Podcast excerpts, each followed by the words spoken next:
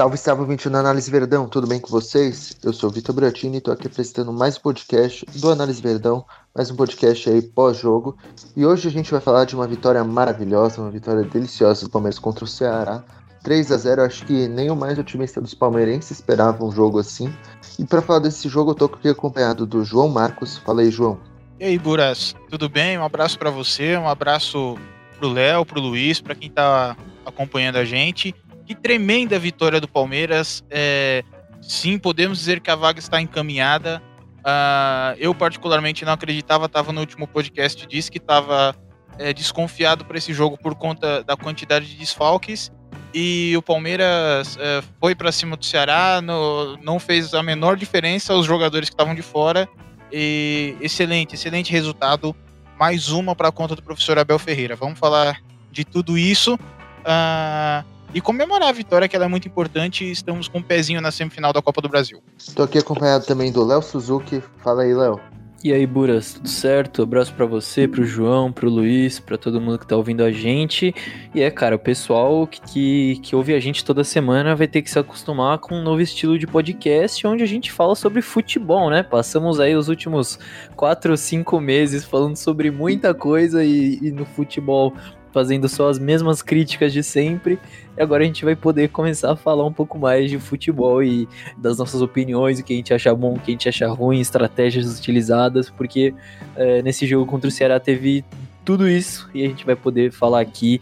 E como o João falou, vitória é muito importante, vaga sim encaminhada, o que o que é muito importante para o segmento do trabalho, já que é um calendário muito apertado que a gente vai falar aqui também. Mas é isso.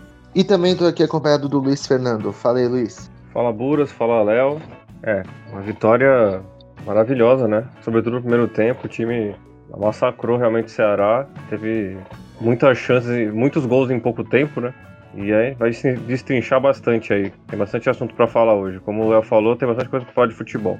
Bom, então já vamos começar a falar de futebol. Gostaria de saber o que, que vocês acharam do desempenho do Scarpa aí, que começou a partida na lateral esquerda, né?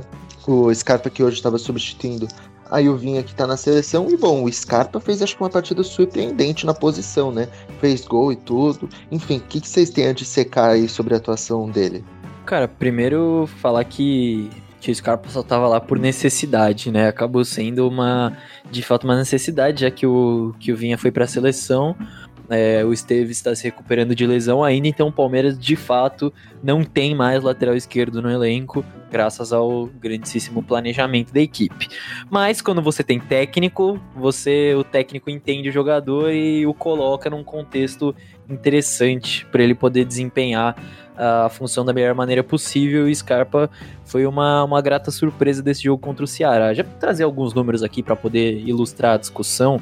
É, o Scarpa no jogo todo ele teve 85 toques, né? Mas eu quero focar mais os toques do, no primeiro tempo, que foi onde o Palmeiras mais jogou e, e, de fato massacrou o Ceará, até porque o segundo tempo eu, eu considero mais um laboratório do Abelão ali de fazer todos os testes que ele queria fazer, enfim, vamos falar mais sobre isso mais para frente, mas no primeiro tempo o Scarpa deu 59 toques, 59 ações com a bola só no primeiro tempo, o que é muita coisa, é muito, é, é o número de toques que um jogador dá no jogo inteiro, ele deu só no primeiro tempo, então ele foi muito acionado, é, um corte, uma interceptação, dois desarmes, é interessante de ver também que ele perdeu muitas bolas, 27 perdas de bola, que é um número altíssimo.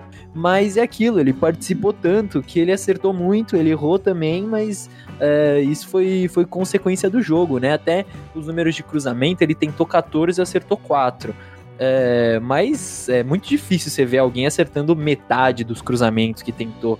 Então o Scarpa de fato apareceu muito bem ali pelo, pelo corredor esquerdo, tanto é, quando o Palmeiras estava usando uma linha de quatro, ele era de fato lateral, quanto depois, quando, quando o Palmeiras utilizou três zagueiros, ele, ele chegou bem em uma outra oportunidade no segundo tempo, e, e de fato vai ser o lateral esquerdo reserva agora que o, quando vinha for para a seleção ou não puder jogar, né? Como a gente já. O Abel tinha comentado que, que o Vinha ficou 19 jogos seguidos é, como titular e isso é muito perigoso, né? Principalmente um jogador pra, de tanta intensidade assim é, como é o Vinha. Então é uma solução que o, que o Abel conseguiu achar e é para isso que ele tá aí, né? É o que ele fala também, ele tá aí para achar soluções e foi o que ele conseguiu achar. Temos um, uma opção interessante para substituir o, o Vinha. Oh, antes de falar sobre a atuação do Scarpa em termos técnicos e táticos, é, é, eu quero completar um número que o Léo trouxe é, de cruzamentos, né? Porque o Léo falou que o Scarpa cruzou é, 14 é, bolas e acertou 4. É, o Palmeiras, no total, cruzou 18 bolas no jogo. Então, olha quantas bolas o Scarpa foi responsável por cruzar dentro do coletivo. Muito acionado pelo lado esquerdo.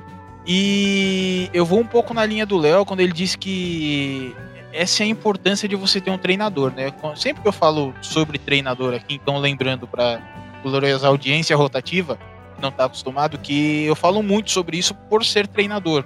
Eu falo muito que o trabalho do treinador é tomar decisão. É para isso que ele recebe salário. Ele toma decisão desde uma escolha, a escolha do método dele de trabalho, passando pelo sistema de jogo e eh, na parte micro, que é a escalação. Né? Como que ele escolhe o time, os jogadores que vão entrar em campo. É... Só que o Léo tocou num assunto que, que eu particularmente gosto, que vai além da tomada de decisão, é a questão de como o treinador consegue potencializar o jogador, tirar o máximo uh, dele. E isso só acontece quando o time tem trabalho coletivo. Né? Isso é muito importante. Porque vamos resgatar, independente do jogador que participe da partida, tá? O que o Abel tem tentado fazer sempre com o time do Palmeiras é de dar muita liberdade pro lado esquerdo, pro lateral esquerdo, para que ele jogue como se fosse um ala, para que ele chegue ao fundo, uma característica que a gente mostrou na análise é, que fizemos no YouTube, né? Que os alas são parte muito importante do jogo do Abel. É, e agora vamos colocar os nomes nessa história.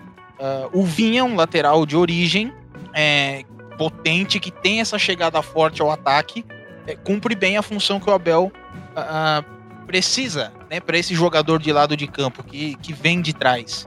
Quando ele coloca o Gustavo Scarpa, uh, e aí é muito engraçado, né? As interpretações que as pessoas têm do jogo. Aqui no Brasil a gente está muito acostumado com aquela coisa assim: pô, o lateral ele tem que chegar no fundo, porque a gente gosta disso, a gente que é brasileiro mas ele também tem que saber marcar, porque se tomar a bola nas costas não serve. Então sempre fica um temor de ver um jogador como o Scarpa na lateral esquerda. Uh, mas acontece que, como o trabalho coletivo do time, como uh, no sistema do Abel, ele precisa muito mais de um jogador que chegue, de um jogador ofensivo, de um jogador que principalmente alarga o campo. O Gustavo Scarpa pisou muito na linha lateral durante o jogo, né? sempre muito aberto para poder ter espaço e receber a bola. Uh, então ele, é, improvisado, acabou sendo muito útil para o time. Não só foi útil, como foi importantíssimo. Ele foi além do útil. É, fez um gol, é, teve essa quantidade absurda de cruzamento para a área. É, errou bastante, claro que errou bastante, mas o time do Palmeiras errou bastante. É, aí é aquela coisa que a gente sempre fala. As ideias estão aí. O que leva tempo não é para você aplicar a ideia, é para você melhorar a execução. É isso que é trabalhoso e que você precisa de treinos. Uh, então, é um mérito do Abel fazer essa leitura, dar confiança para o jogador. É, a gente fala muito da questão ofensiva. O Scarpa também esteve protegido defensivamente, porque o Abel, pegando algumas coisas que o Cebola já tinha colocado na equipe, está introduzindo a forma dele de marcar a tal da zona pressionante, né, quando os jogadores têm o espaço como referência, mas eles saem da sua posição para pressionar a bola quando ela cai no setor. É, isso ajuda o Scarpa, porque ele está sempre é, é, coberto e ele pode pressionar a bola é, sempre em superioridade, né, junto com os companheiros dele. Enfim, então um acerto do Abel e eu acho que é importante também destacar uh, a atuação do Scarpa naquilo que depende dele, né? Ele estava muito afim de jogo, ele tomou as decisões corretas, ele estava atento. Enfim, é, é, parabéns, parabéns pro Scarpa mesmo, ele merece pelo jogo de hoje.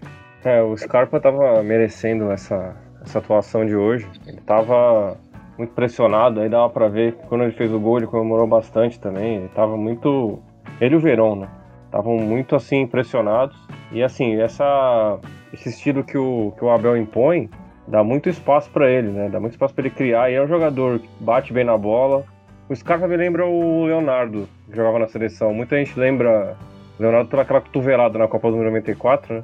Mas o Leonardo era um jogador que, que era parecido com o Scarpa, que ele jogava no meio, fazia lateral É, na verdade o Scarpa joga do outro lado, né? Joga... E ele até mencionou isso na entrevista, que é, ele, não, ele não gostava muito de jogar do lado direito. Eu até achei estranho, porque ele passou a vida inteira jogando do lado direito, mas. É, mas a lateral para ele eu sempre achei que seria uma boa para ele. É, é, porque assim, ele é um jogador que tem, que tem criatividade, é um cara que bate bem na bola. É, eu gosto bem de fazer umas coisas meio professor Pardal aí nas coisas que eu. nos managers da vida, nos, nos pés da vida, eu gosto de fazer essas coisas. Então o Scarpa é sempre um cara que eu achei que ficaria bem na lateral. E hoje, é, assim, é, mas não é, também não é só por causa do Scarpa, né? É o sistema de jogo. É aquela coisa que eu falei do, do, do Abel quando ele chegasse aqui, do time jogar compacto, que é uma coisa que é muito importante para ele conseguir brilhar, né? Para todo mundo conseguir fazer alguma coisa, né? E isso os portugueses sempre batem muito nessa tecla da compactação. O Mourinho fala muito sobre isso. E um time tem que estar compacto para conseguir criar, pra, pra, tanto na defesa quanto no ataque, né? ter uma defesa segura e um ataque aproximado, né? E o Scarpa se aproveitou bem da situação, né? Como vinha, vinha aproveitando. E é isso, né? O Scarpa. E o Abel ainda falou na entrevista que, que talvez ele. Falou pro Tite dar uma olhada nele. Então você vê a moral que ele tá com o chefe, né? Posso, posso concluir só com mais uma estatística que eu acho relevante, assim, né? O Léo falou sobre a quantidade de toques do Scarpa no primeiro tempo. O Scarpa ele foi o jogador é, que mais tocou na bola durante todo o jogo. Foram 85 toques do Scarpa é, durante toda a partida, né? Enfim, é mais a título de curiosidade, porque é, eu pego muito no pé do Scarpa, cara, e eu acho ele um jogador sem intensidade. Por mim, ele já tinha dançado é, no time do Palmeiras. É... Então, parabéns mesmo. Parabéns mesmo para ele. Fico muito contente de, de vir aqui elogiar ele uh, pela partida contra o Ceará.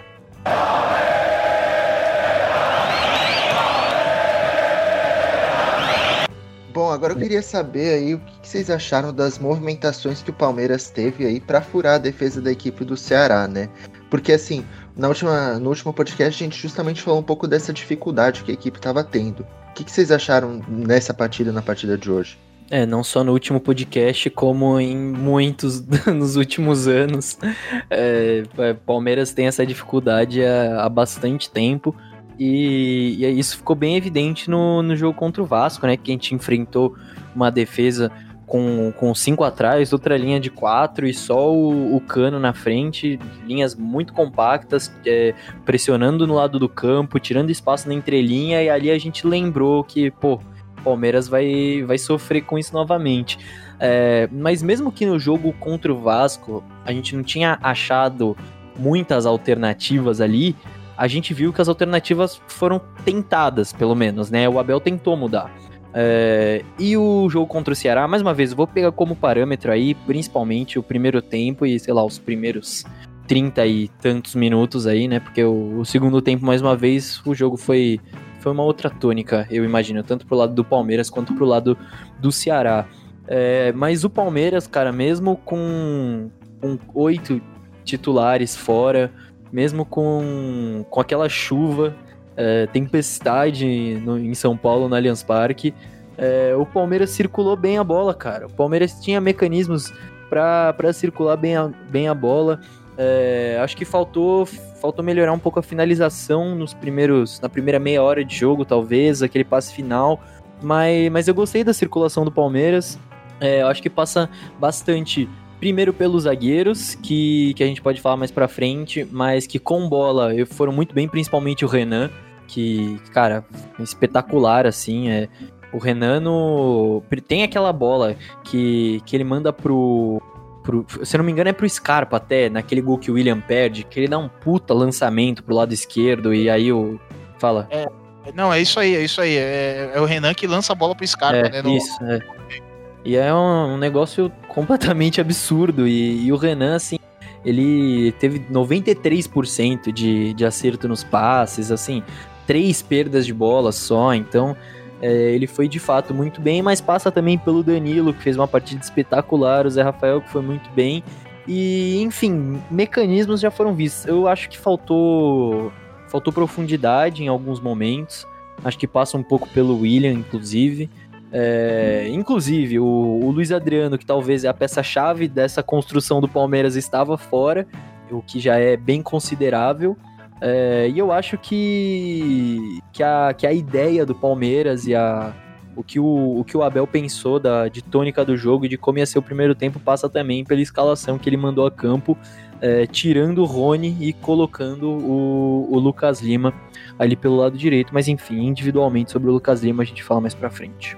É, essa escalação do Lucas Lima eu acho que vai ser pauta é, depois, né? Mas eu já adianto, assim. Uh, teve uma coisa que me incomodou muito no primeiro tempo. É, e o Abel falou na coletiva da questão das invenções, a gente pode comentar mais pra frente, né? Que ele disse, é, também fiz as minhas invenções. É até divertido, né? Ele falando isso.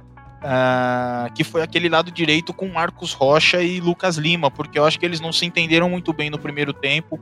Eles não sabiam quem abria o campo, quem fechava, quando abria, quando fechava. É, então, acho que muito do Scarpa ter sido acionado bastante no primeiro tempo foi porque o time estava meio torto, né? Uh, mas tudo bem, não tem problema. O Abel foi fazendo as trocas, é, o time foi melhorando e mesmo com o time meio torto, na minha visão, é, não importa. O Palmeiras fez 3 a 0 no primeiro tempo, foi o resultado que garantiu, é, foi o placar que garantiu o resultado. Uh, eu, eu, assim, a gente falou muito da construção no último podcast e eu queria destacar hoje, é, entre essas movimentações, claro, a circulação de bola dos zagueiros, é, que permitiram que o Palmeiras invertesse bola de um lado para o outro do campo com muita rapidez. Né? A gente pegou muito no pé do Palmeiras, que o Palmeiras dava dois, três, quatro, cinco toques na bola antes de jogar. Né? Era um absurdo a lentidão que os jogadores tinham com a bola no pé. É, e que isso permitia que a defesa do adversário se organizasse e pressionasse a bola. Hoje não, Emerson Santos e Renan sempre jogando em dois toques, dominando a bola em progressão. O Renan é um espetáculo técnico para quem gosta de uh, ver a individualidade, quem gosta de ver o jogador tecnicamente, uh, enxergar como o Renan tá sempre na ponta do pé para permanecer ativo no jogo, como o Renan domina a bola em progressão, como o Renan domina a bola girando, como ele joga sempre em dois toques é um espetáculo para quem gosta de ver isso. Então fica a recomendação. Ô, ô João, e, e, vale destacar também nessa linha aí, desculpa interromper, mas do que você estava falando de, do jogador dar 3, 4 toques para decidir o que quer fazer, é o campo, né? Que o, que o Abel reclamou muito no jogo em São Januário e que de fato atrapalhou muito e, e dessa vez mesmo com chuva é, não foi um, mais um adversário para o Palmeiras criar, né? Exatamente, que é a vantagem do sintético, né? É, porque as pessoas. É, é, essas coisas eu acho engraçado, né? As pessoas gostam de discutir com a ciência, né? É, o gramado é, é, do Palmeiras é um tapete. Ele parece gramado natural na sua composição e na forma como ele é, montado. Ele é muito parecido com gramado natural.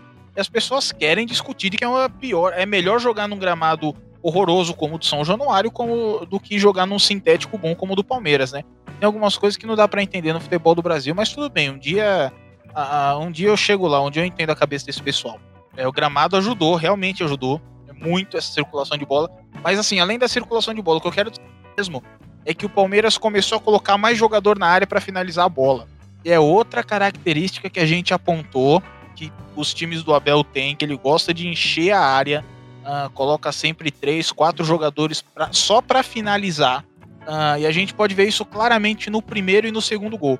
Porque no primeiro gol, quando o Scarpa finaliza a bola cruzado, que chute cruzado é uma coisa que parece estar em extinção, extinção no futebol hoje, né? quando ele chuta cruzado, uh, tem cinco jogadores do Palmeiras invadindo a área. Então são dois na pequena área, dois uh, na, na entrada da grande área e um lá do outro lado no segundo pau. E o segundo gol, quando a bola é cruzada, Uh, acho que é o Gabriel Veron que dá assistência. Uh, é ou não? Não me lembro. É o Veron, é o Veron. É o Veron, do segundo gol. Show. É, a bola passa pelo William, passa pelo Lucas Lima e o, o, o Rafael Veiga pega ela uh, de novo no segundo pau para poder finalizar, né? Então, três jogadores invadindo a área para finalização. Se eu tivesse que destacar. E é, e é interessante também que o Lucas Lima, ele, pelo que, pelo que eu deu para ver ali, eu tenho a impressão de que ele conseguiria alcançar a bola ali. Mesmo que com a perna direita, que não é a boa, mas eu tenho a impressão que ele tira um pouco o corpo ali da bola. Então, de duas uma, ou o Veiga gritou, ou o Lucas Lima sabia que o Veiga ia estar tá ali para finalizar. O que é o que é interessante de se pensar também. Pode ser, pode ser, porque ia cair na perna ruim do Lucas Lima, né? É, ele pode ter feito essa leitura. Então, assim, é, de novo, tá? É, é importante a gente entender os estágios do trabalho. As ideias estão aí. Quando a gente fala de tempo de trabalho, por isso que eu pego muito no pé dessa história de tempo de trabalho. Ah, o, uh, você não precisa de tempo de trabalho para colocar suas ideias, você precisa de tempo de trabalho para melhorar a execução dessas ideias. As ideias estão aí e o Abel está conseguindo colocar com muita facilidade. Né? O elenco já está assimilando, a gente já consegue ver essas coisas. É enfim, é, é, essa movimentação que eu queria destacar principalmente, na né? entrada dos jogadores na área. É, ainda não está pronto e vai render muita coisa boa pro Palmeiras. É, é o, a, o que o João falou é realmente, né? O João e o Léo falaram. É, assim, é, eu acho que essa coisa de, alar, de alargar o campo também é, ajuda muito também a você ter mais espaço ali é, para você poder, fazer tabelas e e outros tipos de jogadas ali mais criativas, né? E, e o, o, Abel, ele, ele é inquieto, ele, ele tenta criar mecanismos de entrar na, na área e desmarcações ali constantemente. Né? No jogo contra o Vasco, muita gente já... Eu vi gente falando, ah, o Palmeiras voltou a tocar a bola para trás tal, mas eu acho que também não foi só uma questão assim, foi uma questão tática também, porque o Vasco estava muito bem, muito bem armado na defesa. O Vasco não estava dando chance ali mesmo, tava tudo fechado ali, né? E hoje já você já vê mais, você vê um trabalho assim já de mais de um pouco mais de tempo, né? Do, do Abel. Que é impressionante como ele já conseguiu pegar esse jeito rápido, entendeu? Ele tá me lembrando um pouco o trabalho do Jorge Jesus ano passado, né? Do Flamengo. É muito rápido, a, a, os jogadores assimilaram muito rápido. E hoje já deu para ver muita coisa diferente já do jogo do Vasco, já, entendeu? E, e, muito disso também é o que a gente sempre fala, né? Do que ele pegou do, do Andrei, né? O Andrei realmente passou um trabalho, passou um, um time pronto já para ele também, né? Isso é uma coisa muito importante também para ajudar nesse tipo de, de coisa, né? O, porque o Luxemburgo não, não, trabalhava muito isso, né? O Luxemburgo era um cara que, pô, um cara que falava tanto de estilo brasileiro e tal, e a gente nunca a gente nunca via isso no time, né? O time era um time, sei lá, um time que não tinha nem nacionalidade, tão ruim que estava sendo, né? E, e é isso, né? O, o Abel, ele, ele é inquieto. Então você vai ver o Palmeiras fazer movimentações, fazer puxar alguém, entrar alguém na área, como o João falou, de muita gente na área. E é isso que a gente está percebendo, né? A gente está muito feliz com isso. Agora eu queria saber o que, vocês acharam aí da escalação do Lucas Lima e da partida do Lucas Lima. Eu, por exemplo, fiquei surpreso assim, né, com a escalação dele. Eu achei que o que o Abel ia mandar o Rony, né, de titular em campo, mas aí foi o Lucas Lima, né? Enfim, vocês acharam uma boa partida? A gente que falou um pouco também do Lucas Lima no último podcast, daí como ele poderia ser utilizado, né, pelo Abel, se ele estaria nos planos do Abel. Aparentemente aí o Abel vai usar ele, né? Pois é, e, e, com certeza ele vai, vai tentar achar um lugarzinho para todo mundo desse elenco. Mas, cara, o Lucas Lima na partida de hoje eu acho que tem, tem duas maneiras de a gente ver. É, primeiro, em termos individuais, e segundo, em termos coletivos, no sentido de por que, que o Lucas Lima estava lá e por que, que ele fez a escolha de, de escalar o Lucas Lima, né? É, em termos individuais, eu não gostei do Lucas Lima no jogo, acho que que de fato ele foi um dos piores em campo. Claro que muita gente foi muito bem, mas acho que ele foi um dos piores ali ao lado do, do William, na minha opinião. É, dá para trazer alguns números também. Ele jogou 70 minutos, né? É, 41 toques na bola, 81% de precisão nos passes, um passe para finalização. Tentou um cruzamento e acertou. Foi mal defensivamente, ganhou só 3 duelos de 9, é, 12 perdas de bola. É, não acho que ele, que ele brilhou muito individualmente, como eu disse. Mas, cara, é, em termos coletivos, no sentido de por que, que ele estava lá, eu, eu consegui entender o, o, quando eu vi a escalação, né? O que, que o Abel queria, né? Porque eu vi, eu falei, meu Deus, Abel, o que você tá fazendo? Mas você para pra pensar e faz sentido, cara, porque o, o Ceará, ele. O Palmeiras, ele é um time que, que desde sempre é, machuca o adversário muito mais em transição. Muito mais não, né? Muito melhor. O Palmeiras ataca muito melhor em transição. Só que o Ceará, ele é um, um, time de transições muito bem definidas, né? Tanto ofensivamente quanto defensivamente, né? Tanto quanto quando perde a bola, quanto quando recupera a bola. E então o, a tônica do jogo era, era evidente que o Ceará não ia dar espaço para esse tipo de, de transição do Palmeiras, E o Rony, ele também é um jogador de transição. Ele é um jogador de, de ter campo para correr. Não adianta você, escalar o Rony ali se, se o Ceará ia jogar fechadinho ali, buscando uma, uma transição. Então eu entendo a estratégia de, de colocar o Lucas Lima, já que o Palmeiras ia ter que construir, ia precisar de um jogador com essas características. É, e aí, ao mesmo tempo, ele tem é, o Lucas Lima e o Veron, que são dois jogadores que conseguem jogar por dentro. É, não é como o Rony que, que joga melhor em amplitude. Os dois conseguem jogar por dentro, o Lucas Lima e o Veron, que constroem bem. É, e aí você tem dois laterais que jogam melhor em amplitude, Marcos Rocha e o Scarpa, para alargar o campo. Então eu acho que fez sentido. Fora que é, antes, com, com quando o Wesley ainda estava disponível, o Palmeiras tinha o Rony, o Veron e o Wesley. Então você tinha dois jogadores de velocidade ali do lado do campo, você tinha um no banco. Se ele já entra com o Veron e com o Rony, é, ele não tem esse jogador no banco. Ele teria ali o Rinestrosa, que foi pro banco, mas que é da base. Assim, é complicado colocar o cara, né? Em mata-mata e tudo mais. É, então ele não teria essa opção no banco. Tanto que, no intervalo, o que, que ele fez? Ele tirou o Veiga, jogou o Lucas Lima centralizado e colocou o Rony. Por quê? A tônica ia mudar, porque o Ceará ia ter que se arriscar um pouco mais, porque o Rony ia ter mais campo para correr, o Palmeiras ia conseguir atacar mais em transição. Tanto que o Rony teve campo para correr em algumas oportunidades, teve um lance ali que ele podia ter feito um passe que o Palmeiras poderia fazer o quarto e, e, ele acabou correndo muito com a bola. Mas enfim, eu acho que, que foi por uma questão de, de contexto e, e, é o que eu disse. Individualmente não gostei do Lucas Lima, mas entendo a, o porquê da escalação dele. E acho que se fosse um, um outro jogador melhor que o Lucas Lima e talvez menos odiado pela torcida, é, ele seria escolhido também e é uma questão de característica, né? Não é questão de, de quem é melhor do que quem. Eu vou, vou fazer um merchan então do, do Twitter do Léo. Isso é importante porque eu vi esse comentário lá, né? De que Assim, é, pra gente ter a certeza de uma coisa de que nada é por acaso a partir de agora no comando técnico do Palmeiras, né? É, assim, se o Lucas Lima tá ali, alguma intenção existia. É, eu posso especular as intenções. Eu não consigo afirmar o que o Abel pensou.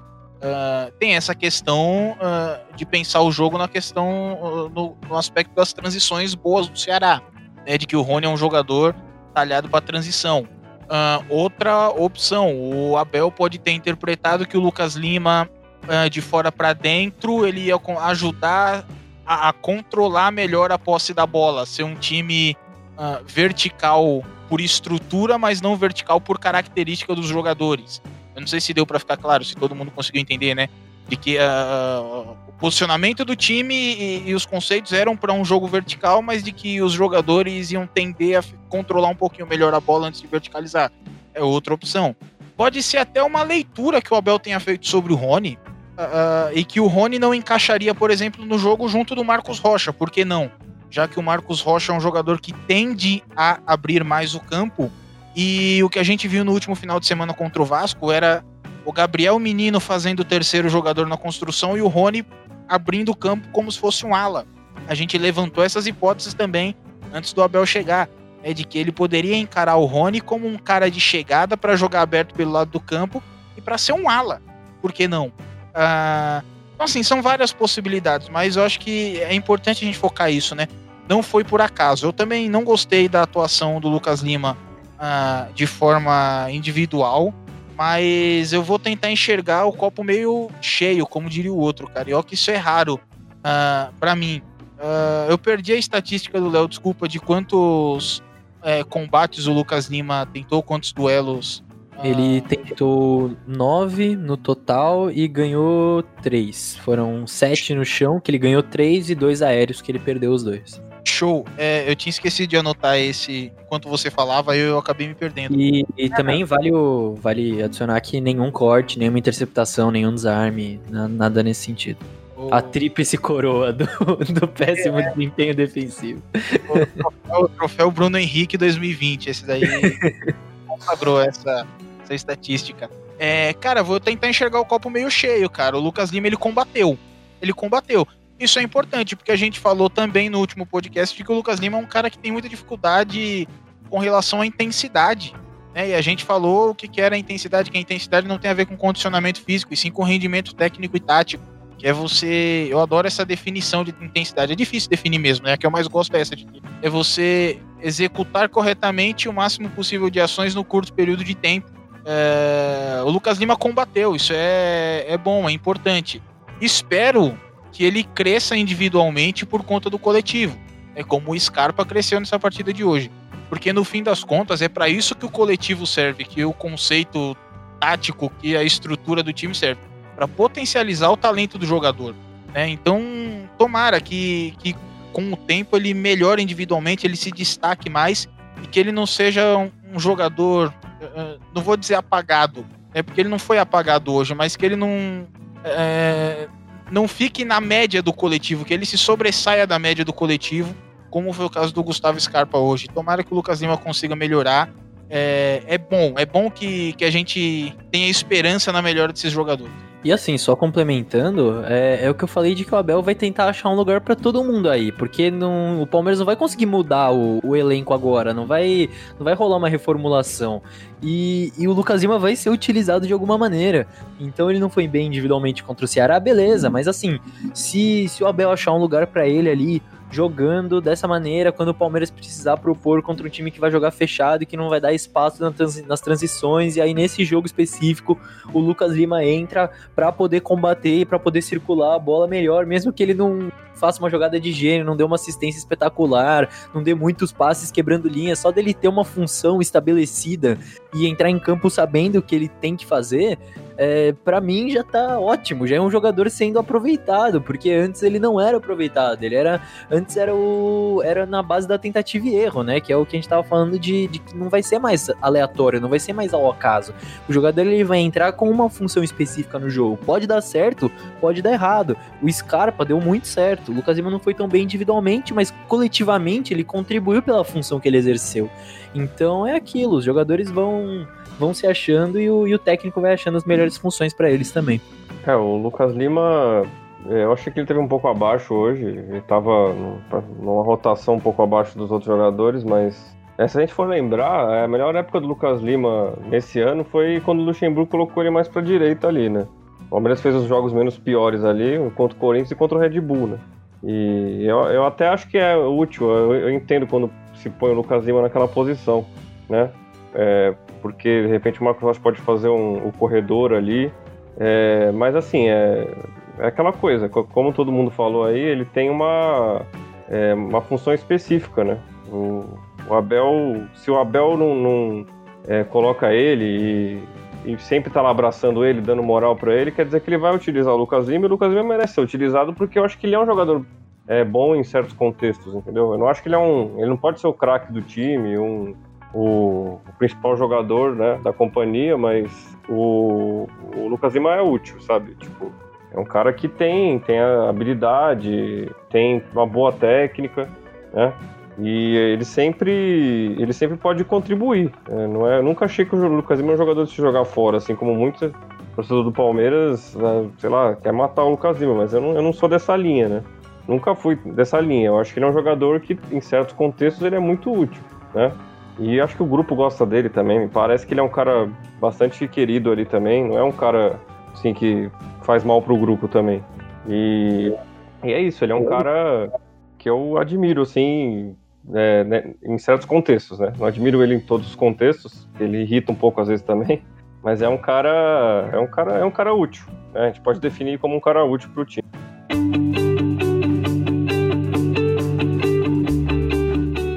O Análise Verdão é parceiro do ClipDraw, a melhor ferramenta de análise esportiva do mundo. Se você já é um analista ou deseja analisar jogos ou situações de jogo, você precisa do ClipDraw. E você que acompanha o Análise Verdão tem um desconto exclusivo na compra do software. Acesse abre.ai barra análise ClipDraw e garanta sua licença ClipDraw. Você não vai se arrepender.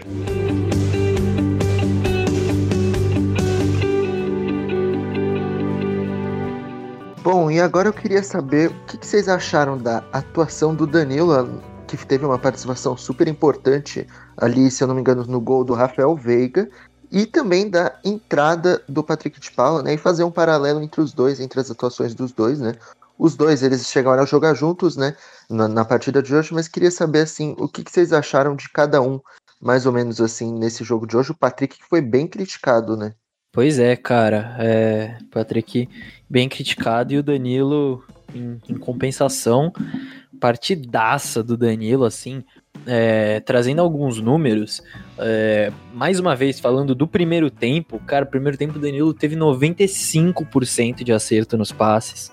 É, ele tentou sete bolas longas e acertou seis. Isso no primeiro tempo. No jogo, no, no geral, ele tentou 12 e acertou 9. 75% de acerto. É, então ele foi, de fato, muito, muito, muito bem. É, com também uma interceptação, três desarmes, né, defensivamente, é, só oito perdas de bola, que é um número baixo, dez duelos ele ganhou cinco, é, então foi uma partida espetacular e eu acho que, que justificou um pouco por que, que o Danilo subiu algumas casinhas nessa fila, né, para essa posição. É, a gente não vai ter o Felipe Melo agora, como todos sabem, até o final da temporada, e de fato tudo indica que, que o Danilo vai ser esse jogador é, para essa função de, de maneira justíssima, porque é um cara que, que, assim como o Felipe Melo tem aqueles lançamentos nas costas da zaga, a gente lançamento que o, que o Danilo deu no segundo gol, um negócio espetacular, e ao mesmo tempo é um cara que, que tem velocidade, que tem mobilidade, que tem intensidade pro jogo inteiro, né? Porque o que a gente via do Felipe Melo é uma boa intensidade em, em, um período de tempo menor, pela idade, né? E pelo, pelo físico um pouco mais prejudicado. E o Danilo consegue dividir essa intensidade durante o jogo inteiro é, é sem, sem maiores prejuízos. Então, de fato, o Danilo foi muito bem. É, agora, o Patrick. Patrick é, é, aquilo, né, cara? Claro que assim. É, a gente sabe que, que tecnicamente a gente sabe o, o potencial dele e a qualidade dele. E a gente tem que ter noção de que ele é, é, um, é um garoto de 20, 21 anos que subiu profissional esse ano e, e que é normal é, a oscilação. Mas o que eu quero, o que eu quero destacar e, e, meio que destacar já passando a bola é o fato de que ele é um garoto de 20, 21 anos que foi treinado durante os primeiros 10 meses do ano em uma intensidade bem menor do que do que o usual e do que o Abel tenta aplicar no jogo dele. E talvez por isso ele pareça, como muitos falam, é, em outra rotação, porque de fato ele está em, em outra rotação no sentido da intensidade em comparação com o resto do time.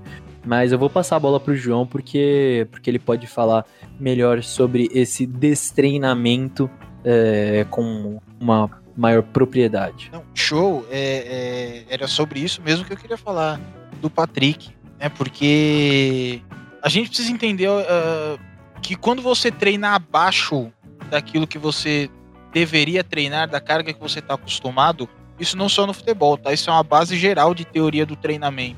É, você literalmente desaprende, você perde aquilo que você ganhou. Você desaprende aquilo que você aprendeu.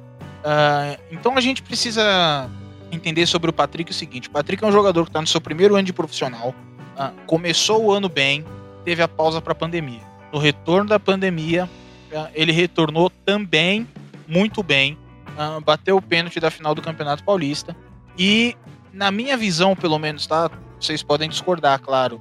É, o rendimento, a queda de rendimento do Patrick não foi uma queda de rendimento, uma queda brusca. Ela foi uma queda gradativa então era um jogo que o Patrick uh, deixava de fazer uma cobertura de lateral porque ele não conseguia fazer a leitura. Aí no jogo seguinte ele não fazia cobertura de lateral e começava a dominar a bola de costas, mas ele dominado de costas, ele eh, dominava a bola de costas e girava em cima do marcador, se livrava bem no lance. No jogo seguinte ele já não conseguia se livrar bem do marcador. Então ele dava, ele dominava parado para poder garantir a bola.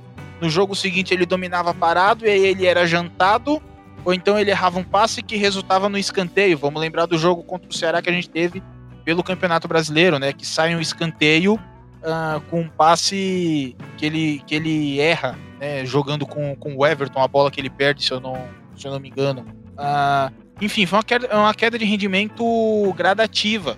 Então, assim, como treinador, como uh, estudante de, de educação física, de esporte, a impressão que eu tenho é que o Patrick ele tem, ele tá destreinado. Ele sobe pro profissional com uma base de futebol que ele aprendeu até o sub-20 e com os treinamentos e os jogos abaixo na questão da intensidade, uh, ele desaprende aquilo que ele aprendeu no sub-20. Parece louco isso, né? Mas isso existe. Uh, e aí surge muito questionamento assim, pô, por que, que outros jogadores não destreinaram? Porque cada jogador tem um cenário diferente. Vamos pensar, por exemplo, o Wesley. O Wesley já tinha jogado no profissional do Vitória. Vamos pensar, por exemplo, no Veron. O Veron ele ainda não teve sequência de treino e de jogo a ponto de destreinar. Uh, ah, o Danilo, por que, que o Danilo não tá destreinado? Porque o Danilo subiu agora em setembro. O Danilo tem dois meses de profissional. É, é... Então cada jogador é um caso diferente. E, e, o caso do Patrick ele me parece muito complexo. É, a gente não pode olhar para o jogador e começar a apontar o dedo e chamar ele de um monte de coisa, como tem acontecido por aí na internet, porque às vezes não é responsabilidade dele. É claro que ele pode querer mais.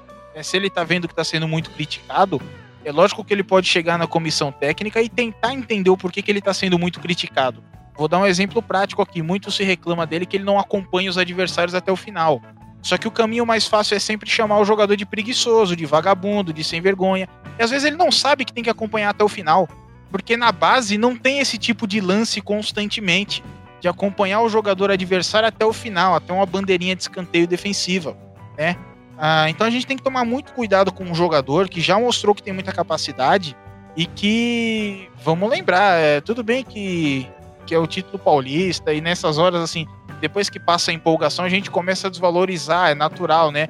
Mas ele bateu o último pênalti com uma personalidade absurda, nem todos os jogadores é, têm essa personalidade. Vamos lembrar que na Copa do Brasil 2017 na Copa do Brasil, não, desculpa, na Libertadores.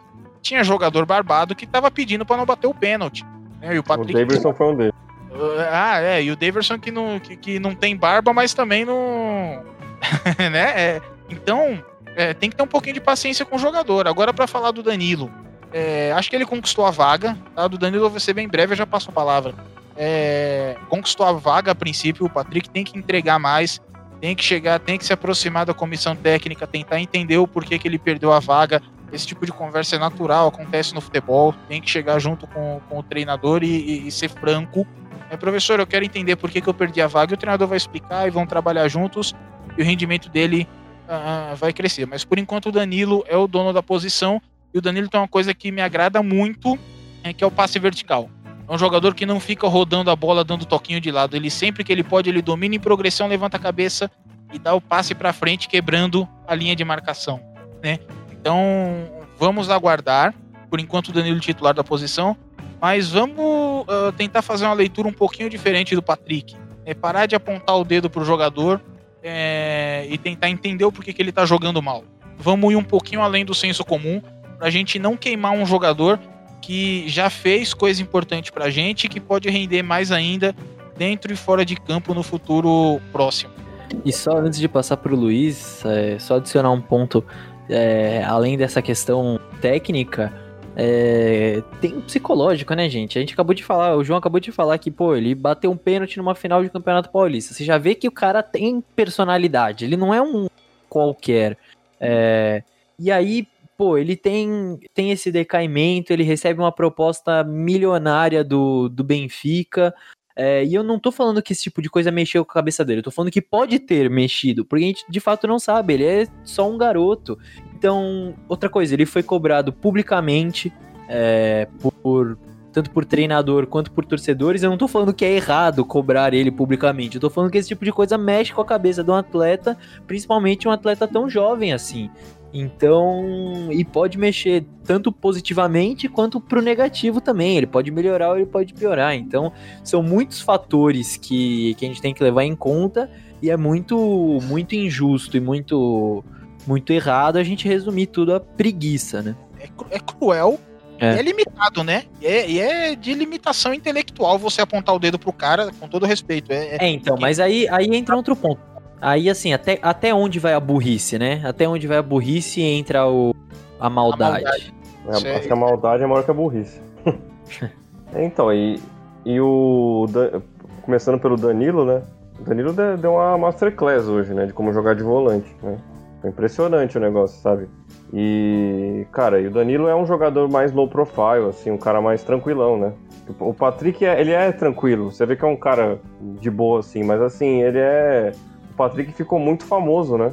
É, a torcida do Corinthians estava falando bem do Patrick, cara. Tipo, o Patrick virou uma unanimidade em um mês é, de, de, futebol, cara. Então, cara, se, se, comigo, tenho 33 anos, mexe com a cabeça, imagina com um moleque de 20, cara. Tipo, é, é natural essa oscilação. Ele vai oscilar mais vezes ainda. Mas, cara, ele é um jogador é, que, é como o João falou, né? Em termos de treinamento, tem, tem essa questão também. Só que também tem a questão psicológica né? É, e, cara, o, o, vai, vai entender a cabeça do moleque. Tipo, não precisa ficar um. É, é, eu vejo gente na internet destruindo as pessoas, cara. E, tipo, eu acho que essa é uma das coisas que a gente precisa pensar um pouco. Será que a gente tá dando muita importância pra internet também? Sabe? Nego falando, xingando o cara no Instagram, sabe? Eu acho que isso aí é uma coisa que as pessoas também. Por exemplo, a televisão fica falando de Twitter o dia inteiro em transmissão. Desculpa o momento observatório da imprensa aqui. Mas o pessoal fica falando o dia inteiro de Twitter, sabe? Às vezes não é a opinião da pessoa, sabe? Mas o cara tá lá porque eu, eu, acho que a gente não tem muita noção de como funciona a internet, às vezes, sei lá. Bom, isso é uma questão aí mais, mais profunda, mas enfim. É... Mas isso é natural, ele, ele é um moleque, ele vai oscilar, cara. Ele tem uma família para sustentar, talvez, né? Ele tem é, empresário enchendo a cabeça dele para ir para Europa sabe? Então é um pouco difícil também. A gente, a gente não sabe o que acontece ali naquele meio. É, tem todas as questões táticas de treinamento, e mas eu acho que também é, a displicência vem daí, sabe? Tipo, às vezes o cara tá aéreo, ele tá, ele tá achando que ele tá num, num plano que ele não tá, sabe? É um pouco difícil isso. A gente tem que. E eu acho que essa comissão técnica, e não só a do Abel, né? Eu acho que hoje em dia as comissões técnicas estão muito mais preparadas nesse aspecto psicológico para lidar com o jogador, né? E eu acho que vai ter uma, uma conversa, vai ter. Ele vai melhorar, cara. Vai chegar uma hora que ele vai ter que melhorar. Porque o bonde vai passar, né? E a gente sabe que o jogador nessa idade, com esse potencial, vai, vai pra Europa uma hora, sabe? Então. É, ele vai se ligar em algum momento, ele vai, ele vai voltar, sabe? Eu acho que ainda não vai chegar, acho que esse momento não vai chegar em dois, três jogos, porque eu acho que hoje ele, é, ele, Você vê que é assim, né? É engraçado, porque o Patrick, você vê que ele tem é, aqueles tapas que ele dá, a capacidade dele de, de, de, olhar a saída de bola ali, de receber a bola e já sair com, com a cabeça erguida. Você vê que o moleque tem habilidade, né? Mas é, ele tá displicente. Você vê que ele dá uns toquinhos meio, meio esquisitos ali, dá umas perdidas de bola. É, mas eu acho que uma hora ele vai, ele vai assim, se ligar, sabe? Não é uma coisa pra gente ficar xingando ele no Instagram. A gente não, né? Ninguém faz isso aqui. Mas pra torcida xingar ele, igual fazem com o Verão também, que a gente vai falar um pouco mais pra frente.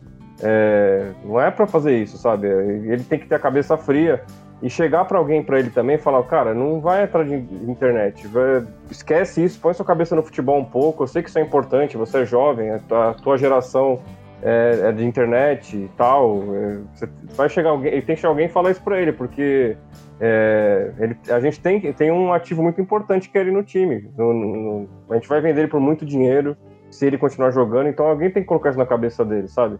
E eu acho que, cara, vai chegar alguém e vai. É, a gente tem gente lá é, suficientemente responsável para não estragar o moleque, né? Eu acho que é isso.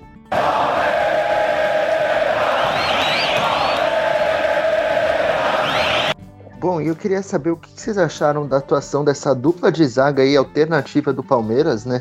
Emerson Santos e o menino da base Renan. E o Palmeiras, né, teve uns momentos com três zagueiros no final do jogo, né, ali, uma formação dessa maneira, queria, com uma saída com três, né, queria saber o que, que, vocês acham disso, visto que o Abel, né, é um treinador que a gente já ouviu que ele gosta de usar três zagueiros, o que, que vocês acharam desse teste? É, zaga alternativa, acho que você foi até um pouco bondoso, viu, cara, porque foi o alternativo do alternativo, e a gente tava discutindo essa semana inteira qual zaga que a gente mandaria, é, se a gente fosse o treinador, né? Porque Lua ficou, pegou Covid e o Gomes foi para a seleção. É, e acho que era, que era consenso, pelo menos entre nós aqui, que se o Kusevich tivesse disponível para jogar em termos físicos, o certo seria colocar ele. É, eu não sei se o Abel acabou levando muito isso em conta, porque na, na coletiva, quando ele foi perguntado sobre isso, ele não falou sobre o físico, né? Ele falou sobre os jogadores já estarem lá treinando e dele dar a chance para os jogadores que já estavam lá no clube há mais tempo, que eram o Emerson Santos e o, e o Renan. E assim, cara, é, se for pegar a partida que eles tinham feito antes, o Renan ele jogou contra o Curitiba. O Emerson Santos eu não vou lembrar agora qual foi a partida que ele fez. Foi contra o Botafogo, talvez, fora de casa. Eu não vou lembrar agora. Mas o, o Renan, ele, ele entrou naquela bagunça contra o Curitiba, mas já deu para ver muita coisa interessante dele ali. Ele foi colocado na fogueira, já deu para ver muita coisa interessante. O Emerson Santos não, ele de fato tinha ido muito mal, é, levando em conta também que ele, que ele não tinha jogado uma partida profissional por 9, 10 meses, né? E, e dessa vez eles já foram mais seguros, e, e é muito de ver isso, porque entra naquela questão é, que eu tinha falado sobre, sobre o técnico ir recuperando os jogadores, tanto de maneira individual quanto de maneira coletiva. E, e assim, vou, vou trazer alguns números já. É, para poder ilustrar essa atuação dos dois, o Renan eu tinha comentado alguns números com bola, né? 93% de, de acerto nos passes, que é um negócio absurdo, 55 toques. É, o Emerson Santos não foi tão bem assim com bolas, 78% de acerto nos passes, é, tentou 11 bolas longas, acertou 4, mas foi bem é, defensivamente, deu 6 cortes, um desarme, o Renan 3 cortes, 5 interceptações, 2 desarmes, então é, os dois foram bem, eu acho que, que a moral de tudo isso é, é, não é assim, o, a gente sabe que, que o Emerson Santos não vai virar titular, que o Renan é, ele vai jogar mais no sub-20 ainda, ele vai completar, ele tá completando o elenco do profissional, mas são alternativas que a gente vai, que a gente vai ganhando, já que o, que o calendário é, é muito apertado e, e, o elenco do Palmeiras não é tão vasto assim, com tantas convocações e, e com tantas lesões. Então são alternativas que a gente que a gente ganha pro resto da temporada, porque porque é aquilo, o, o Scarpa que a gente comentou já era tido como fora do Palmeiras. Agora o Abel vem e recupera, ele vira mais uma alternativa para lateral esquerda. O Emerson Santos, porra, era fora do Palmeiras. Nenhum torcedor queria ver o Emerson Santos em campo. Agora, pro segmento da temporada, a gente tem mais uma alternativa pra zaga. E assim, vai ser uma alternativa que ainda vai estar atrás de Gustavo Gomes, de Luan, estaria atrás do Felipe Melo se o Felipe Melo tivesse disponível. Possivelmente vai estar atrás do Kusevich, do Alan, não sei, mas vai ser uma alternativa. E uma hora ou outra ele vai ter que jogar, porque é, é um calendário muito apertado, são muitas convocações. E é muito bom você recuperar os jogadores dessa maneira. Então, acho que foi realmente uma, uma partida muito boa dos dois, principalmente do Renan, que, que eu já comentei sobre aquele, aquele lançamento que ele deu pro Scarpa no gol que o William perdeu, que é um negócio realmente maluco. É, inclusive, já puxando a questão dos três zagueiros, o Renan é um cara que, que se encaixa muito bem nisso, como esse zagueiro pelo lado esquerdo, porque ele é usado assim, já foi usado assim pelo Wesley Carvalho no sub-20, tanto como um zagueiro pelo lado esquerdo virando um lateral, é, que é mais ou menos a função que fez o Alan, que, é, e que não dá para falar muito em termos individuais, né? Ele jogou ali 20, 20 e poucos minutos, mas são alternativas que, que o Abel vai, vai ganhando. E acho que também essa questão dos três zagueiros entra no que eu, no que eu falei do laboratório do Abel, que virou aquele segundo tempo que a gente fala melhor mais pra frente. É o, é o louco Abel Ferreira, né? Ele mandou essa no, no jogo. O... Puxa vida, cara, o que, que eu vou falar do, do Emerson Santos e do Renan. Eu tava nesse grupo aí que não aguentava ver o Emerson Santos em campo, cara. É, é, e é bom também, muito bom que ele tenha jogado bem, é, tenha sido útil pro Palmeiras defensivamente e ofensivamente. É, o Renan a gente já falou muito do jogo dele com bola, né? O Renan eu ainda tenho um, um pezinho atrás, mas não é com o Renan.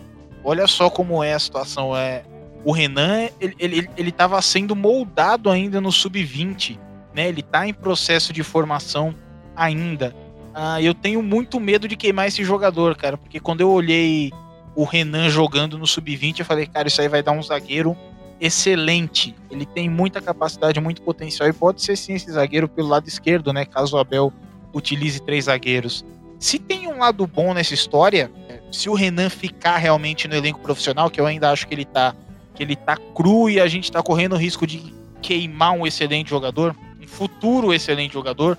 É, o lado bom é que o Abel trabalha com jovem, né? É, então, um treinador que reduz o risco de queimar o jogador.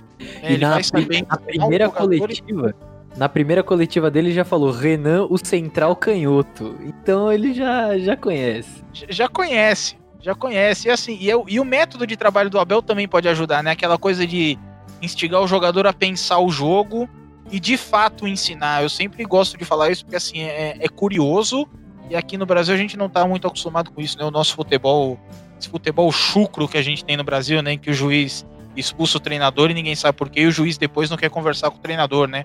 É, nesse futebol aqui, a gente não está acostumado com um treinador que é de fato professor, e o Abel ele é professor, ele é é professor primário, ele tem essa formação uh, em Portugal.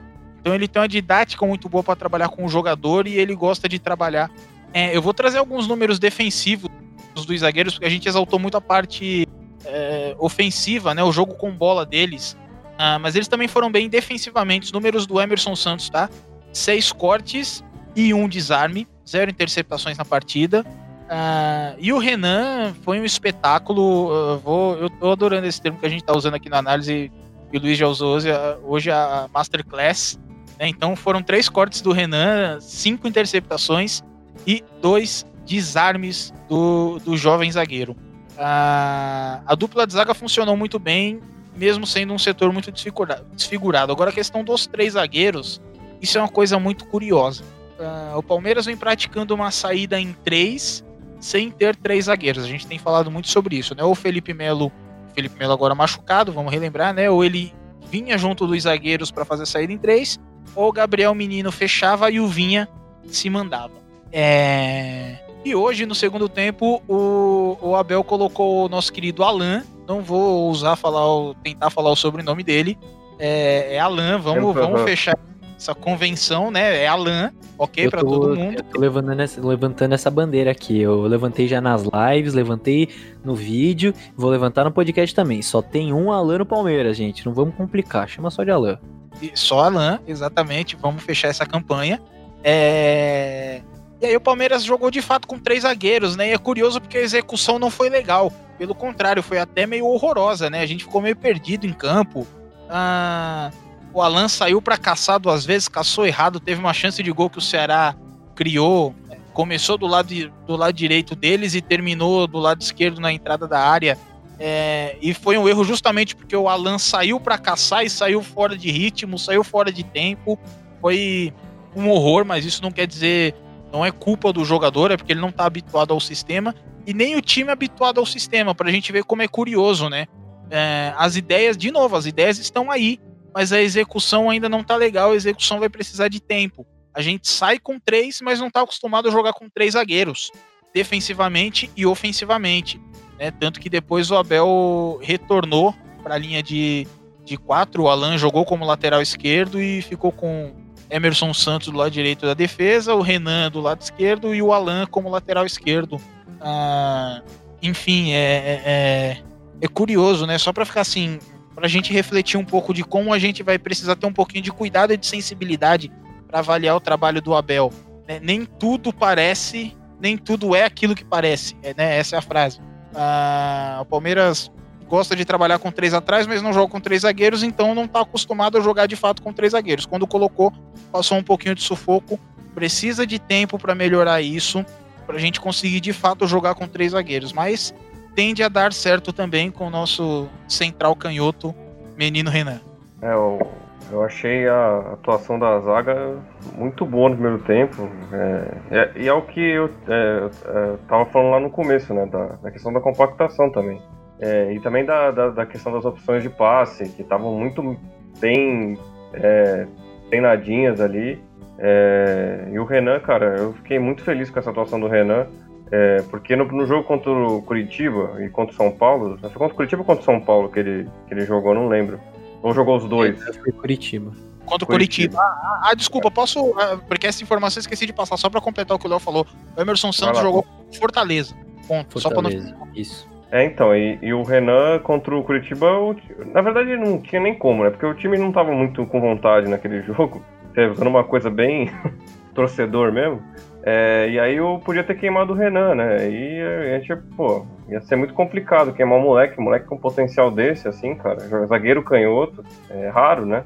E é, o Renan foi. É, e assim, teve uma hora lá do, na hora do pênalti eu fiquei um pouco assim, pô, velho.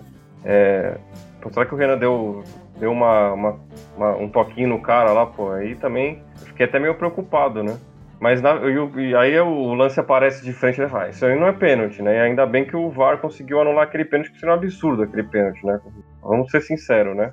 É isso, né? O, a questão da, da zaga, cara, eu acho que é aquela coisa.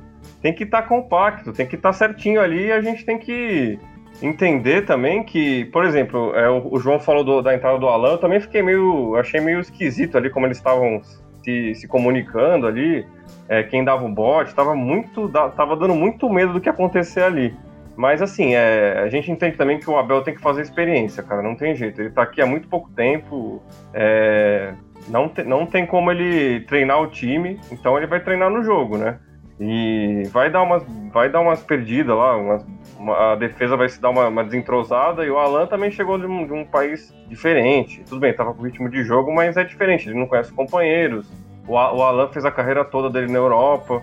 Então vai dar umas perdidas ali. No, no último lance do jogo, o Alan também teve um lance ali que, que, que ele quase fez o pênalti ali também, né? Bom, e assim, é, como último tópico aqui do nosso podcast, eu queria saber o que, que vocês têm achado dessas, entre aspas, né, invenções do Abel Ferreira, né? Vocês já mencionaram em algumas ao longo do podcast, como o momento que o Mike e o Marcos Rocha jogaram juntos, também a própria, é, o próprio Lucas Lima, né, de titular, a gente pode falar aí que foi uma invenção, esses três zagueiros, esse momento com três zagueiros. Enfim, o que, que vocês têm achado aí dessas, dessas alternativas aí que ele, que ele tem colocado, né? E ele também falou, né, que ele está encarando o calendário para testar justamente uh, usando jogos para ver essas novas alternativas, né? Queria saber o que, que vocês acharam desse pensamento dele também. Bom, vamos lá então pro, pro laboratório do Abel, que foram os 45 minutos finais de jogo que, cara, eu achei justo, assim. De fato, ele não vai ter muito treino para testar essas alternativas. E, e, é um jogo que já tava 3 a 0 pro Palmeiras, sabe? Não é que ele vai testar uma alternativa numa semifinal de Libertadores. Quando chegar na semifinal, ele vai colocar o que vinha dando certo, que ele testou em campo e nos treinos. Esse tipo de jogo ele vai testar e, sabe, faz sentido. É, então tem aí o, a linha com três zagueiros, é, tem o, o Patrick de Paulo e o Danilo jogando um ao lado do outro. Tem a, acho que é a mais surpreendente e mais. Não sei que adjetivo usar, mas Marcos Rocha e Mike juntos, com o Mike à frente do Marcos Rocha ainda. Então foi de fato impressionante. Mas, cara, eu não vou, eu não vou cornetar não, cara. Eu acho que, que ele tem que testar e ver o que vai dar certo, o que vai dar errado desde que não seja em um, em um momento crucial e que não, e que não, não acabe prejudicando o time de, um, de uma maneira macro, né? Como, como eu dei o exemplo de uma semifinal de Libertadores. Acho que ele tá testando agora justamente para poder fazer o, o correto e o, e o melhor né, quando chegarem esses momentos mais complicados. Mas, cara, eu quero destacar um outro teste, entre aspas, que ele fez que, que é muito importante, cara, que é ele ter colocado o Gabriel Silva no final do jogo. Por que, que eu falo isso? É porque eu bati muito na tecla quando o Luxemburgo estava aqui de que ele não fazia a transição correta de da base para o profissional. Porque muita gente fala que, não, um dos legados do Luxemburgo foi a utilização da base e tudo mais. E assim, colocar a base para jogar não é fazer transição de jogador de base. Não é simplesmente colocar o cara. E vamos lembrar quando que o Gabriel Silva estreou?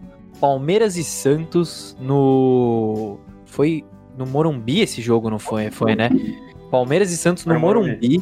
Palmeiras ganhando por 2 a 1 um jogo apertado, Luxemburgo com a corda no pescoço e o Gabriel Silva, um garoto de 17 anos com potencial gigante, entrou para marcar lateral num jogo perigoso. É, e, o que inclusive rendeu críticas ao garoto, que foi um, um absurdo, né?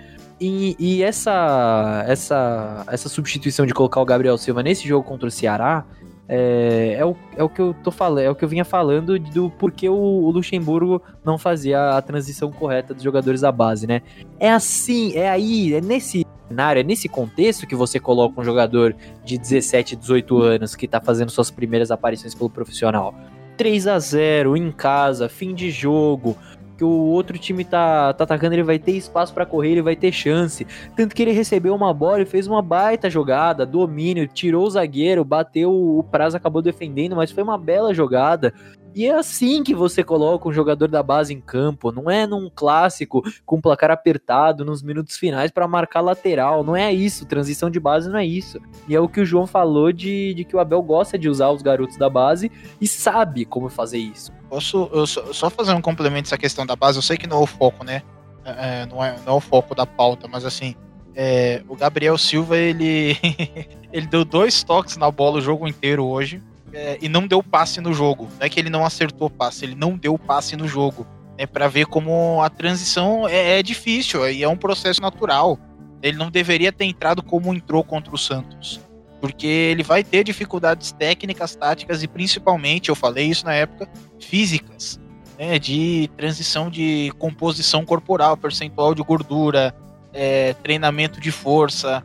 É, é muito diferente o jogo de, de base do profissional que é o que a gente falou sobre o Patrick, por exemplo, a questão de ele destreinar, porque o jogo é diferente, ele não aprendeu como se joga no profissional e perdeu o que sabia do sub-20. Uh, ah, enfim, é só para deixar nessa né, essa questão do Gabriel Silva que eu, eu acho importante assim, a gente ter calma com esses jogadores. Agora, sobre as invenções, é, aliás, invenção foi uma expressão até que o Abel usou na coletiva, né? Eu achei divertido demais isso. É, porque o treinador ele reconhece, às vezes ele faz invenção, pô faz parte do trabalho dele. Ele toma decisão, ele tomou essa decisão com invenção. Se desse certo, ele ia chegar na coletiva e falar, pô, deu certo. Legal, foi uma ideia que eu tive. Se desse errado, ele ia falar, pô, deu errado, tentei. É, o importante é que tenha lógica nas escolhas dele. É, por mais que algumas hoje seja difícil de explicar, principalmente essa do Mike com o Marcos Rocha, né? Que é, essa, essa daí foi, foi, foi digna de receber o nome de Ao Louco o, o, apelido Alcunha, que antes era só dado a Alberto Valentim, ao louco Valentim, que usava linha alta com o Edu Dracena. Ah, mas, cara, uh, desse tópico específico, eu queria muito focar na questão do treinamento, né? De que ele tá usando os jogos para fazer testes porque ele não tem treinamentos para isso. É, aqui no Brasil, isso é uma cultura nossa de treinamento e de jogo. A gente está acostumado a enxergar a semana de treinamento como um processo que finaliza, que resulta no jogo, certo? Então a gente treina ao longo da semana pro domingo. Encerrou o domingo, a gente treina para o outro domingo. E como aqui se joga quarta e domingo, aqui você treina na terça-feira, segunda é recuperação, né? Treina na terça visando a quarta. Aí você joga na quarta, ah, faz recuperação na quinta, você treina sexta e sábado visando o jogo do domingo. É assim nenhum time pega sequência, nenhum time ganha cara, nenhum time ganha padrão. Ah, então, o que o Abel tá fazendo? Que ele vem de outra escola, a escola portuguesa, que é justamente uh, tenta dar cara para os times. Né? Eles trabalham em cima de conceitos, de bases, e a partir dessas bases conceituais eles uh, vão aplicando o repertório deles. Né? Uh, o Abel tá tentando colocar nos treinamentos essa base, e durante os jogos ele vai usando isso que ele chamou de invenção para poder eh, usar tratar das alternativas. Então, por exemplo, a questão dos três zagueiros eu acho que foi a que ficou mais clara, né? Uh, nós treinamos com uma estrutura de três, por mais que não sejam três zagueiros. Tem vídeo no nosso Twitter uh, mostrando, né, que o time sempre sai naquela estrutura de 3, 4, 2, 1, mas o time não está acostumado a jogar com três zagueiros. Quando colocou o terceiro zagueiro no jogo de hoje, ficou perdido. Não sabia quando caçava, é, para onde induzia o adversário, como proteger o espaço, em qual tempo. Né? São coisas complexas. Ele está tentando colocar as bases. E os jogos, principalmente esses que a gente vencer com facilidade, é onde ele vai dar essas inventadas para poder ver qual é o limite de cada jogador. É, eu aceito as invenções do Abel, que eu sei que ele está fazendo isso de um jeito assim é, para achar alternativas mesmo, não é para fazer graça para imprensa, nem nada disso, sabe? Como muitos técnicos aí fazem, né? Então é isso, eu acho que ele tá liberado para fazer para inventar alguma coisa às vezes. Eu, eu permito. A torcida permite se o, se o trabalho for bom. Se ele começar a perder, a torcida vai começar a perseguir, né? Mas por enquanto ele, ele, ele tem essa, essa moral com a torcida no começo, assim, para poder fazer esse tipo de coisa. Bom, amigos do Análise Verdão, por hoje é só. Acho que nossa equipe de comentaristas aí falou muito bem dessa partida, que foi um chocolate aí contra a equipe do Ceará, que a gente não esperava, né? Bom, agradecer aqui primeiramente a participação do Léo Suzuki. Valeu, Léo. Valeu, Buras. Abraço para você, pro João, pro Luiz. Um grande abraço para todos que nos ouviram, quem, quem nos ouviu até aqui. Espero que vocês tenham gostado de podcast falando sobre futebol, como eu disse no começo, depois de alguns meses falando é, as mesmas críticas no que se referia ao campo. Dessa vez a gente vai poder falar mais de futebol é, daqui para frente, né? Então, é, agradecer a audiência de todos vocês e é isso. Vejo vocês numa próxima. Agradecer também aqui a participação do João Marcos. Valeu, João. Valeu, Buras. Foi bom o papo hoje. Um abraço para você, pro Léo, pro Luiz. Para quem ouviu a gente até o final, é... vou concordar com o Léo. É muito bom falar de futebol, aquilo que acontece no campo, discutir alternativas. É... Legal, legal, muito bom. A vitória é muito boa e principalmente a vitória com o dedo do Abel. Isso fortalece o trabalho dele, dá mais confiança pra gente. E a gente tem grande chance de ganhar essa Copa do Brasil se a gente manter esse nível e melhorar. Então, vamos torcer, vamos apoiar o treinador, vamos tentar fazer as leituras corretas, que o trabalho é muito promissor. Um abraço para todo mundo. E valeu também ao Luiz aí. Valeu, Luiz. Valeu, é, valeu Buras, valeu Léo, valeu João Marcos. É, cara, é isso, cara. A gente tem muito, muito a comemorar hoje, né? time facelado ganhou o jogo de uma maneira contundente. E se não fosse algumas coisas, algumas uh, erros de finalização do William ali no segundo tempo, a gente teria aumentado mais a vantagem ainda, né? E é isso, cara. A gente tem muito, a, muito a evoluir ainda. Vai ser um time muito forte, cara. Não empolgando, mas assim, Dá pra ver que vai, vai ser um time forte. Bom, ouvintes da Análise Verdão, por hoje é só aí. Agradecer a todos que ouviram mais o nosso podcast pós-jogo. E nos acompanhem nas redes sociais, Análise Verdão no Twitter, Análise Verdão no Instagram, Análise Verdão no YouTube. A gente tá quase chegando aí aos 9 mil seguidores no nosso. 9 mil inscritos no nosso YouTube. Então vai lá e se inscreve no canal, que vale muito a pena. Sempre tem vídeo novo e vídeo bom. É isso que é mais importante. É isso aí, amigos. Muito obrigado a todos. Até a próxima. Tchau, tchau. Thank you.